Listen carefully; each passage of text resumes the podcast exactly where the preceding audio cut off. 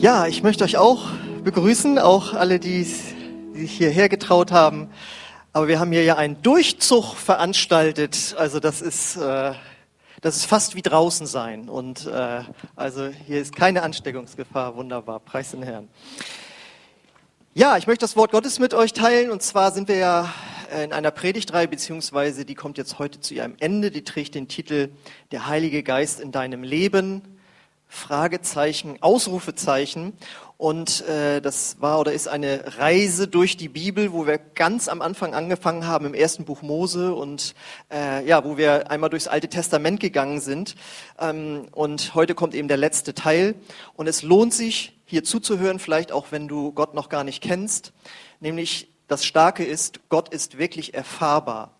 Ja, es ist nicht einfach nur ein Gedankenkonstrukt oder dass man an irgendwas glauben muss, was nicht erlebbar ist, sondern Gott ist erlebbar und zwar durch den Heiligen Geist. Der Heilige Geist ist eine Person und der gegenwärtige Gott hier und dadurch ist es möglich, Gottes Liebe zu spüren, zu erfahren, äh, wirklich seine Nähe zu erleben. Und das ist einfach äh, etwas, was wir so gerne mit euch teilen möchten.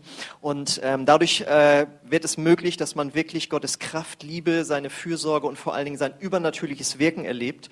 Wir haben äh, im ersten Buch Mose, wie gesagt, angefangen. Da haben wir gesehen, dass der Heilige Geist schon am Wirken war. Er hat Ordnung in das Chaos gebracht. Und dann ist er mit seiner Kraft immer wieder auf Menschen im Volk Israel gekommen und hat dort Übernatürliches durch sie gewirkt. Das waren damals Könige, Priester und Propheten und andere Einzelpersonen. Und dann haben wir gehört, dass Gott gesagt hat, und das möchte ich nicht nur für diese kleine Gruppe, sondern ich möchte das gerne für mein ganzes Volk haben. Und dann haben wir letztes Mal gehört, dass äh, der Prophet Joel angekündigt hat, es wird eine Zeit kommen, der wird jeder, der sich äh, zu Gottes Volk hält oder der zu Gottes Volk gehört und sich ausstreckt danach, der wird die Kraft des Heiligen Geistes erleben. Und äh, das waren immer wieder Ankündigungen im Alten Testament. Und zum Schluss waren wir dann am Anfang des Neuen Testamentes äh, angelangt. Und da haben wir ähm, von Jesus wieder eine Ankündigung gehört, nämlich in Apostelgeschichte 1.8, wie ihr jetzt hinter mir seht, genau. Da sagt er, aber wenn der Heilige Geist über euch gekommen ist, werdet ihr seine Kraft empfangen. Dann werdet ihr von mir berichten in Jerusalem, in ganz Judäa, in Samarien, ja bis an die Enden der Erde. Und äh, das ist jetzt äh, der Moment, wo wir wieder einsetzen. Wir sind jetzt kurz davor, dass sich diese dieses Versprechen, auch Verheißung genannt, was wir äh, dort lesen und was auch im Alten Testament eben angekündigt war, dass sich das jetzt endlich erfüllt. Und das ist nämlich jetzt Pfingsten. Und äh, wir wollen gucken, was das eben auch für uns heute noch bedeutet, wo ja Pfingsten auch schon wieder 2000 Jahre her ist. Und ähm, deswegen lautet der Predigtitel heute, der Heilige Geist in deinem Leben nicht zu vergessen. Und der Predigtext, den finden wir jetzt äh, in der Apostelgeschichte, Kapitel 2. Also gerade eben waren wir noch bei 1.8, jetzt kommen wir in Kapitel 2 an und das ist endlich das Pfingstfest. Und da heißt es, am Pfingsttag waren alle versammelt. Plötzlich ertönte vom Himmel her ein Brausen wie das Rauschen eines mächtigen Sturms und erfüllte das Haus, in dem sie versammelt waren. dann erschien etwas, das aussah wie Flammen, die sich zerteilten, wie Feuerzungen, die sich auf jeden einzelnen von ihnen niederließen. Und alle Anwesenden wurden vom Heiligen Geist erfüllt und fingen an, in anderen Sprachen zu sprechen, wie der Heilige Geist es ihnen eingab. Ähm, hast du das schon mal erlebt, dass du ähm, etwas besessen hast und du wusstest das nicht und du hast es wieder vergessen, dass es besitzt? Was meine ich, meine ich damit? Also meistens bezieht sich das auf Geld. Irgendwo in der äh, Besucherritze vom Sofa ähm, findet man auf einmal noch einen 20-Euro-Schein. Den hat man die ganze Zeit besessen, aber man wusste es nicht, dass er da reingerutscht war. Oder wie ein Pastor mal erzählte, dass er in seinem äh, Portemonnaie nach ein paar Monaten einen Scheck fand, den ihm mal jemand zugesteckt hatte nach einer Predigt. Und er hat ganz viel Geld besessen und wusste das nicht. Äh, ich selbst habe das mal so erlebt, dass ich äh, geflogen bin im Flugzeug und dann kam eben da der Steward oder wie heißen da vorbei und fragte, ob ich auch was von dem Essen haben möchte. Und da ich das letzte Mal sechs Jahre vorher geflogen war und vorher dazwischen immer nur Bahn gefahren war, wo ja auch jemand vorbeikommt, der einem was verkaufen will, äh, und mir das immer zu teuer war, habe ich auch im Flugzeug dann gesagt, nee, danke, weil ich wollte Geld sparen. Und äh, mein Kumpel, der neben mir saß, ja, ja, er nimmt und so, und auf einmal äh, hatte das schönes Essen. Ich so, Ach, das ist ja ein Preis inbegriffen. Äh, hallo, ich hätte doch gerne auch was. Das heißt, ich hatte vergessen, dass im Flugzeug das Essen im Preis inbegriffen ist. Also ihr wisst jetzt, was ich meine. Man kann etwas besitzen und man weiß es nicht und man hat es vergessen. So, was hat das jetzt mit dem Predigtext zu tun?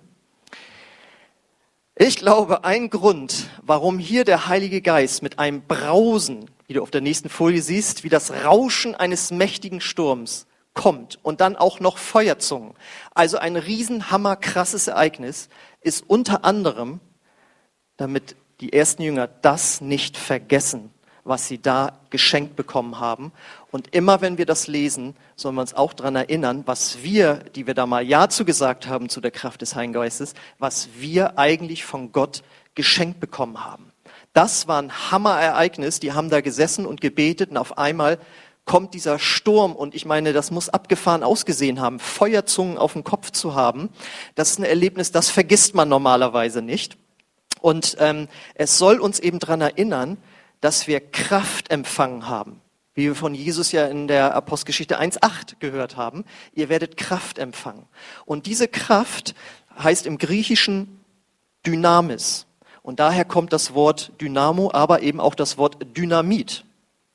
Ja, wir haben eine Kraft in uns empfangen, die so stark ist, dass man sie mit Dynamit vergleichen kann, beziehungsweise mein Vergleich ist gerne, im Grunde genommen haben wir sowas wie ein Atomkraftwerk in unserem Körper. Ja, jetzt ist Atomkraft ja äh, negativ besetzt, aber mir geht's jetzt wirklich mal nur darum, was für eine hammermäßige Power da in uns ähm, hineingekommen ist. Und ich weiß noch, ähm, als ich die Kraft des Heiligen Geistes empfangen habe, das war am 28. Mai 1994, nämlich ein Tag, nachdem ich mein Leben Jesus gegeben hatte, mich bekehrt habe. Also ihr seht, letzte Woche hatte ich Geburtstag oder diese Woche. Und ähm, das ist bei mir jetzt 26 Jahre her. Und am nächsten Tag habe ich diese Kraft des Heiligen Geistes empfangen. Und das war ein Erlebnis, das habe ich bis heute auch nicht vergessen. Ich hatte keine Feuerzungen auf dem Kopf und es war auch kein Brausen am Himmel, aber ich habe das in meinem Körper gespürt. Das muss nicht jeder so äh, fühlen oder empfinden, äh, aber wir müssen uns ja auch nicht daran halten, dass es sein muss, man muss unbedingt Feuerzungen sehen oder so. Aber dass man etwas empfangen hat, das spürt man und das, das merkt man, das weiß man. Und das ist das, was wir nicht vergessen sollten. Wir haben eine wahnsinns mega Hammerkraft in uns, nämlich die Kraft Gottes, die Kraft der Auferstehung. Das ist die Kraft, die Jesus von den Toten auferweckt hat. Und die kommt durch den Heiligen Geist in dich hinein, wenn du darum bittest. Und das dürfen wir nicht vergessen, darum müssen wir uns erinnern. Und mit dieser Kraft haben diese ersten Jünger und speziell die Apostel äh, so krass gewirkt, dass wir Folgendes auf der nächsten Folie lesen können. Dann lesen wir zwei Kapitel weiter. Das Wirken der Apostel hatte zur, Erfolge, zur Folge, dass man die Kranken auf Betten und Bahren auf die Straße trug, nur damit der Schatten von Petrus auf sie fiel, wenn er vorüberging. Und das sollte nicht geschehen, damit die da nicht so geblendet sind von der Sonne, sondern der Schatten fiel auf sie und sie wurden geheilt. Scharenweise strömten die Leute aus den umliegenden Dörfern nach Jerusalem und brachten ihre Kranken und die von bösen Geistern Besessenen und alle wurden geheilt. Das ist ein krasser Satz, den kannten wir vorher nur von Jesus. Da hieß es nämlich, er ging umher, zog umher, predigte, lehrte, betete für die Kranken und alle wurden geheilt. Und jetzt heißt es auf einmal das Gleiche über die ersten Jünger. Alle wurden geheilt, für die sie gebetet haben. Und warum kam das so?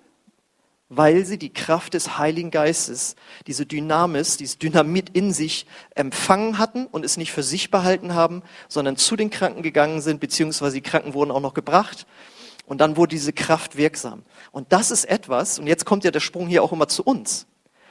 Wenn du schon mal darum gebetet hast, mit der Kraft des Heiligen Geistes erfüllt zu werden, das, was wir hier in unseren Pfingstkreisen als Geistestaufe bezeichnen, dann hast du die gleiche Kraft in dir, die die Apostel in sich hatten. Potenziell.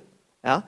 Äh, wir müssen darin wachsen, dürfen lernen, das anzuwenden, aber wir haben die gleiche Kraft in uns. Und wenn du mal für jemanden gebetet hast, der krank ist und der danach gesund wurde, das ist etwas, was du nicht so schnell vergisst, weil das ist wirklich etwas Übernatürliches. Und wenn das, ich habe das mal erlebt, dass jemand, der einen Gipsfuß, äh, also Gipsbein hatte, äh, für den haben wir gebetet und der ging nachher auf dem Gipsfuß aus dem Gottesdienst raus. Und dann habe ich den Pastor eine Woche später angerufen, der sagte, und der ist auch ohne Gipsfuß den nächsten Sonntag wiedergekommen. Also der ist wirklich krass geheilt worden. Und vorher musste der mit reingetragen werden. Den haben sie mit dem Auto vor die Tür gefahren und der wurde reingetragen und ist dann nachher selbst wieder rausgegangen. Und das war die Kraft äh, der Auferstehung, die Kraft des Heiligen Geistes. Wenn du sowas mal erlebst, das vergisst du nicht. Falls du es doch vergessen haben solltest, diese Predigt ist die Erinnerung. Äh, und deswegen lasst uns diese Kraft gebrauchen und daran glauben, dass wir sie in uns haben. So. Und in Kombination mit dieser Kraft und wenn es um Krankenheilung geht, kommt in uns auch alles, was mit den sogenannten Geistesgaben zu tun hat. Das sind übernatürliche Gaben, die äh, Gott in uns und durch uns wirken möchte. Denn wir lesen in äh, Apostelgeschichte 2 wieder, in unserem Ausgangstext, und alle Anwesenden wurden vom Heiligen Geist erfüllt und fingen an, in anderen Sprachen zu sprechen, wie der Heilige Geist es ihnen eingab. Hier haben wir einen Hinweis auf eine dieser verschiedenen Geistesgaben, nämlich dass man in einer neuen Sprache beten kann, die von Gott inspiriert wird und die absolut rein und heilig ist und mit der wir in direktem Kontakt mit Gott sind. Und wenn wir darin beten, sagt die Bibel, dann werden wir mit Kraft erfüllt. Ja, als würden wir wie eine Batterie äh, an Akku angeschlossen werden und wir werden mit neuer Kraft erfüllt und wir werden belebt in unserem Herzen und unseren Sinnen. Und das ist eine dieser Geistesgaben, die du empfängst äh, die empfängst du auf jeden Fall. Und nach den anderen sollen wir uns ausstrecken. Und damit möchte Gott, dass wir anderen dienen. Ja, ihr kennt hoffentlich ähm, das Wort äh, der Weisheit, der Erkenntnis, ähm, Wunderwirkung, Unterscheidung von Geistern, Auslegung von Sprachenrede, Gabe des Glaubens und vor allen Dingen Gabe der Prophetie. Auch das ist etwas, was Gott durch jeden von uns wirken möchte. Weil wenn du das einmal erlebst, dass jemand, der dich nicht kennt, dir Worte von Gott weitersagt, die genau auf dein Leben zutreffen, dann weißt du einfach, Gott ist hier, er kennt mich, die andere Person weiß das nicht. Du selbst bist erstaunt, dass du dem anderen so ein Wort weitergeben konntest. Und dadurch werden Menschen ermutigt und geheilt. Und Gott möchte durch diese Gaben des Geistes seine Gemeinde bauen und aufbauen. Und deswegen, wenn du hier in dieser Gemeinde bist, in einer Kleingruppe äh, bist, frag mal deinen Leiter, wollen wir nicht einen Abend machen, wo wir Gott um diese Gaben des Geistes bitten, wo wir füreinander beten, uns aneinander segnen und auferbauen. Und noch stärker ist es natürlich, und da müssen wir alle lernen, dass wir das im Alltag anwenden dass wenn du mit Menschen zusammen bist, die Gott noch nicht kennen, dass wenn sie dir meinetwegen Probleme schildern, dass du innerlich betest, Gott, was hast du dazu zu sagen? Und Gott möchte dir ein prophetisches Wort geben. Und wenn jemand da ist, der krank ist, dass du dich traust zu sagen, darf ich mal für dich beten und dann die Hände auflegst. Und das sind die Momente, wo diese Kraft dann wirksam wird, wo diese Gaben wirksam werden. Und das ist etwas, was wir nicht vergessen sollten. Das ist nicht zu vergessen. Das ist alles, was in uns ist und was Gott uns so gerne geben möchte, dass wir es erleben. Ähm, was bringt der Heilgeist noch, wenn er kommt, was wir nicht vergessen sollten? Er bringt Begeisterung. Allein das Wort Begeisterung. Geist, da steckt das Wort Geist drin. Du bist mit dem Heiligen Geist berührt worden, ja? Äh, und das löst Freude aus. Und wie komme ich da jetzt drauf? Wir gucken wieder in unseren Ausgangstext auf der nächsten Folie, wieder Apostelgeschichte 2. Da kommt also das der Heilige Geist mit seiner Kraft, mit diesem Brausen, mit diesen Feuerzungen. Und am Anfang hieß es, sie waren an einem Ort, nämlich im sogenannten Obergemach versammelt. Die waren also im Gebäude, oben, haben da mit 120 Leuten gebetet. Die Kraft Gottes kommt auf sie. Und offensichtlich muss das so viel Begeisterung ausgelöst haben, dass sie auf einmal auf der Straße stehen. Dann heißt es nämlich, damals lebten in Jerusalem gottesfürchtige Juden aus vielen verschiedenen Ländern. Als sie das Brausen hörten, liefen sie herbei und jetzt kommt's, bestürzt hörte jeder von ihnen die Versammelten in seiner eigenen Sprache reden. Das heißt, die müssen auf einmal unten gestanden haben, der Platz füllt sich mit den Leuten und sie hören sie in diesen neuen Sprachen beten und äh, sind völlig durcheinander. Und dann heißt es, erstaunt und verwirrt standen sie da. Was mag das bedeuten, fragten sie einander. Doch manche spotteten auch. Die sind nur betrunken. Das ist alles. Jetzt müssen wir da kurz mal drüber nachdenken wie verhalten sich Menschen, dass andere Menschen sagen, die müssen es offensichtlich getrunken haben. Das kann nicht bedeuten, nur weil sie in einer fremden Sprache gesprochen haben. Weil wenn ich jetzt sage, il dit que la police recherche un homme qui se fait passer pour un inspecteur des douanes, äh, dann würdet ihr mich kaum für verrückt halten. Ich kann euch das auch einfach erklären, das ist der einzige französische Satz, den ich sagen kann. Ich hatte mal fünf Jahre Französisch, den habe ich auswendig gelernt. Der bedeutet, er sagt, die Polizei sucht einen Mann, der sich als Zollinspektor ausgibt. Also auf jeden Fall, auf jeden Fall, wenn ich hier Französisch reden würde, würdet ihr mich ja nicht für verrückt halten. Also es muss ja irgendwas an ihrem Verhalten gewesen sein. Sie sagten, sind die betrunken? Ganz einfach. Die müssen getanzt haben, geschrien haben, gejubelt haben, gestrahlt haben, dass die Leute sagten, also vormittags, die müssen betrunken sein. Und ich selbst habe es ja so erlebt, als ich mit der Kraft des Heiligen Geistes erlebt wurde, dass ich so übersprudelnd war vor Freude, dass ein Kumpel am Telefon meinte, sag mal, hast du Dope genommen? Ja? Und das war 2000 Jahre später. Also das passiert auch heute noch. Und es ist einfach, Gott wirkt Begeisterung sozusagen für sich selbst. Also der Heilige Geist wirkt Begeisterung für Gott, den Vater und Jesus. Und das bedeutet, wie steht's mit deiner Begeisterung heute, 2000 Jahre später? Vielleicht zwei Jahre später, nachdem du die Kraft Gottes empfangen hast. Oder 20 Jahre später. Ich sag dir eins, Gott verändert sich nicht, Gott ist immer frisch, Gott ist immer begeistert und er möchte dir was von seiner Begeisterung abgeben. Also nicht zu vergessen, die Kraft des Heiligen Geistes ist dafür da, dich zu begeistern für Gott und sein Reich und sein Werk. Und daran darfst du dich anschließen. Und was bedeutet das jetzt, wenn Christen begeistert sind? In diesem Fall, diese ersten Christen, äh, die hat es eben aus dem Gebäude rausgetrieben, und zwar hin zu den Menschen, und sie fingen an, ihn zu predigen. Und deswegen habe ich mal einen sehr genialen Satz äh, gelesen. Ähm, da war eine Konferenz einer Gemeinde in Nordirland, wo ich schon ein paar Mal war. Und die Konferenz trug den Titel The Church has left the building. Die Kirche hat das Gebäude verlassen. Hä, was? Naja, die Kirche, die Gemeinde sind ja Menschen. Das ist ja kein Gebäude. Das ist hier nur ein Gebäude. Wir sagen da immer Kirche oder Gemeinde zu, aber eigentlich ist das nur das Gebäude. Die Kirche und die Gemeinde sind wir. Und das Problem ist, dass die Gemeinde sich zu oft in einem Gebäude trifft, während Gott doch sagt, das ist auch gut, aber jetzt geht wieder raus, hin zu den Menschen. Das heißt, die Kirche hat das Gebäude verlassen, ist eigentlich ein total genialer Satz. Habt ihr jetzt gelernt heute hier. Und das ist das, was wir hier erleben. Sie gehen nämlich raus aus dem Gebäude und kommen mit den Menschen in Berührung, die Gott und Jesus in der Weise noch nicht kennen. Und das ist das, was wir auch nicht vergessen sollten. Die Gemeinde Jesu ist zuerst für die Menschen draußen da. Kirche ist immer dann Kirche, wenn sie für andere da ist. Sie ist auch für uns. Wir sollen erbaut werden, ermutigt werden, aber dann sollen wir rausgehen und andere damit erreichen. Und lass uns das nicht vergessen. Die Kraft Gottes wurde uns gegeben zum Weitergeben. Und wenn du weitergibst, wird Gott wieder nachgeben. Weitergeben, nachgeben und so weiter. Ähm, und das Problem ist, dass wir so oft für uns behalten und dann gleichen wir mehr dem Toten Meer äh, statt dem Roten Meer. Ja, wenn ihr mal in Israel wart, das eine, da ist da so viel Salz drin, das Tote Meer, da kannst du dich hinlegen, eine Zeitung lesen. Äh, da fließt halt nichts ab. Aber das Rote Meer ist voller Fische und das ist bunt. Ich habe da mal drin geschnorchelt, das ist ganz fantastisch.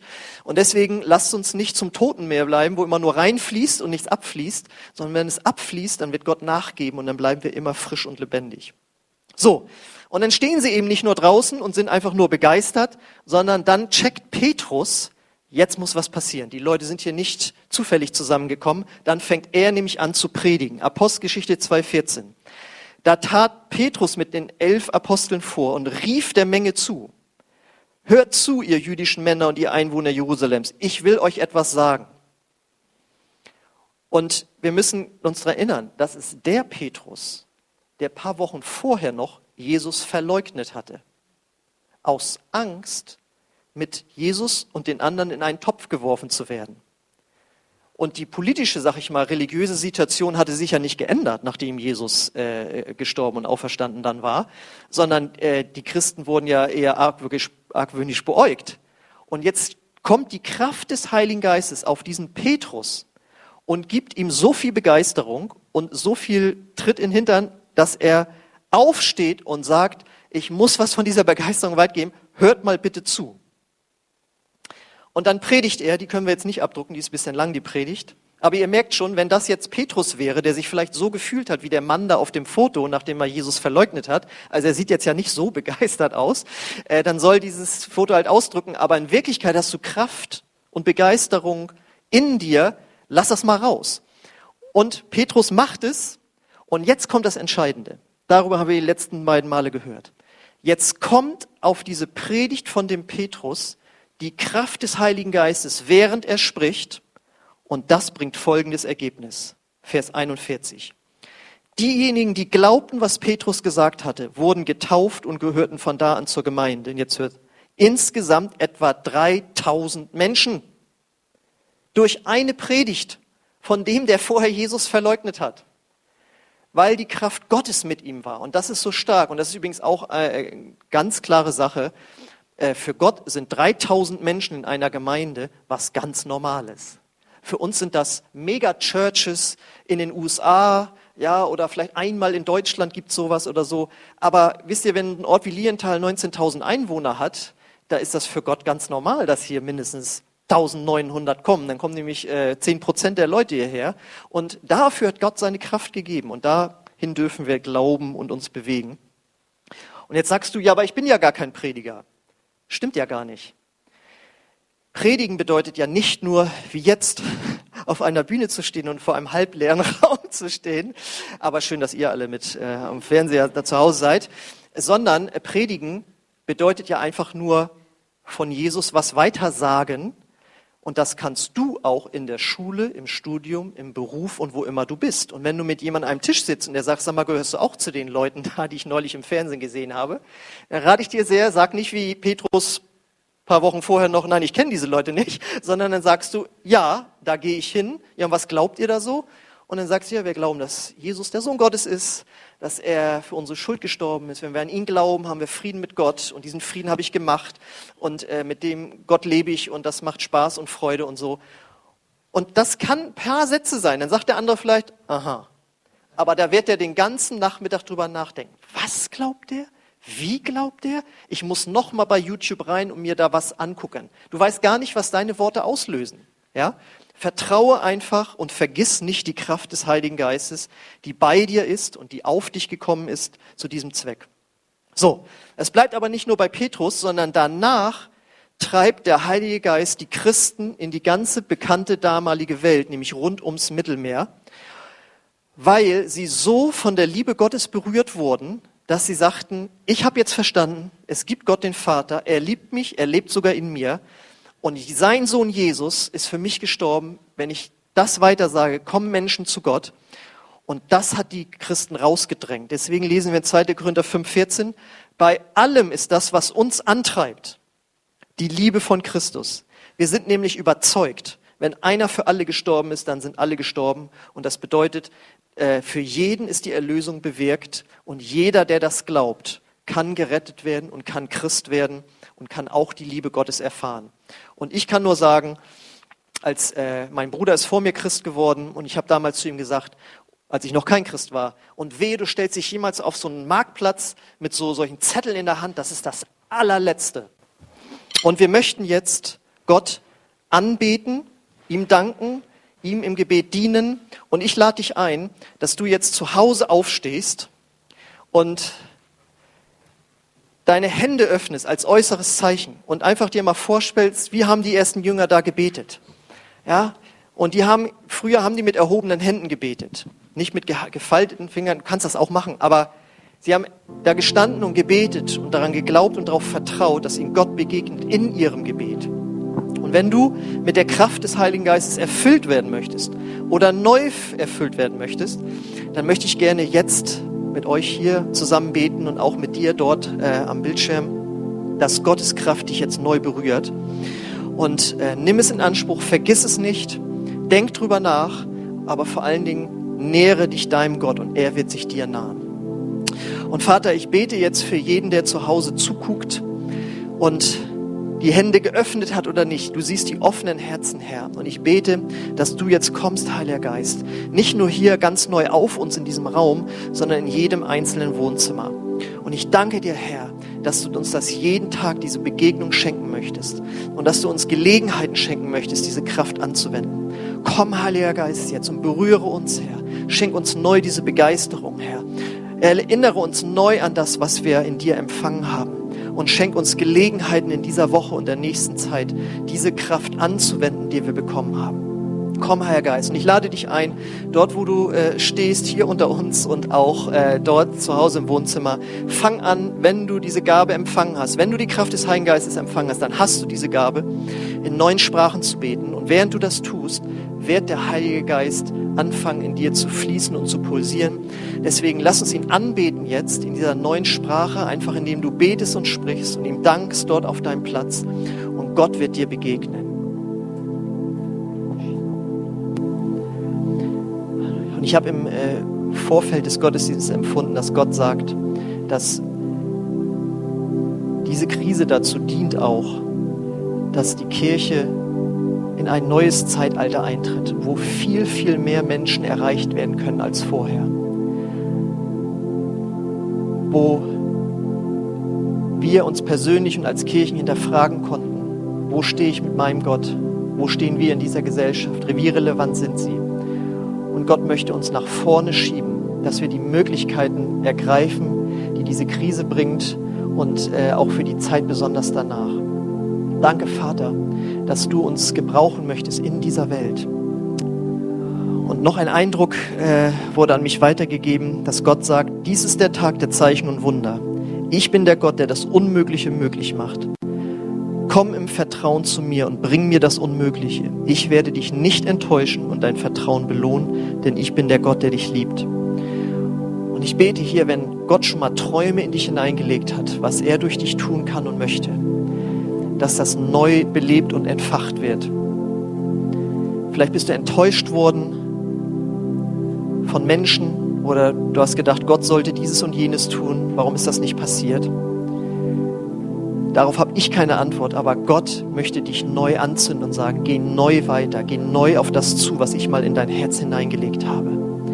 Denn ich habe dich als Licht in diese Welt gesetzt, einen Unterschied zu machen. Und das nicht aus eigener Kraft, sondern in meiner Kraft. Danke, Vater, dass du einen Plan hast für jeden von uns.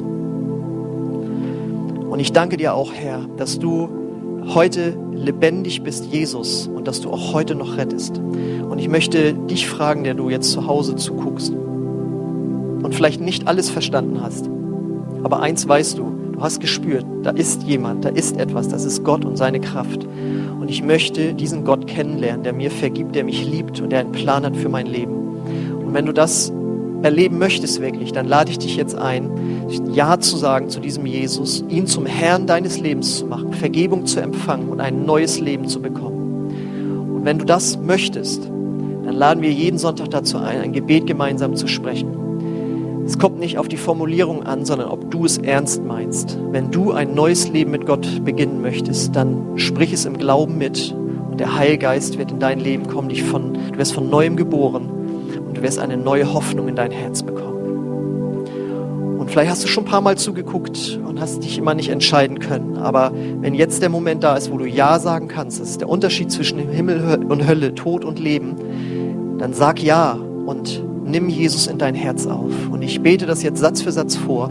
Und wenn das ein Gebet nach deinem Herzen ist, dann äh, bete es einfach mit und Gott sieht dein Herz und wird dich berühren. Jesus, ich komme jetzt zu dir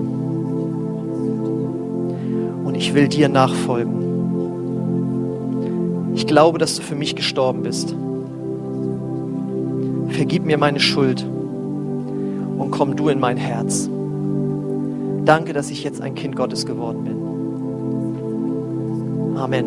Wenn du so ein Gebet von ganzem Herzen das erste Mal gesprochen hast, dann lade ich dich ein, Kontakt mit uns aufzunehmen über info.ccioasis.de und wir möchten dir gerne helfen, in deinem neuen Leben mit Gott, mit Jesus voranzugehen. Und äh, ja, dann würden wir uns freuen, wenn wir dich kennenlernen können. Und jetzt möchte ich uns alle einladen, dass wir in der Kraft des Heiligen Geistes Gott ehren, den Vater und den Sohn. Und der Heilige Geist möchte das so gerne in deinem Herzen lebendig machen, dass äh, sie dich lieben und dass Gott dich liebt und äh, dass er äh, für dich gekommen ist, um dir hier zu begegnen.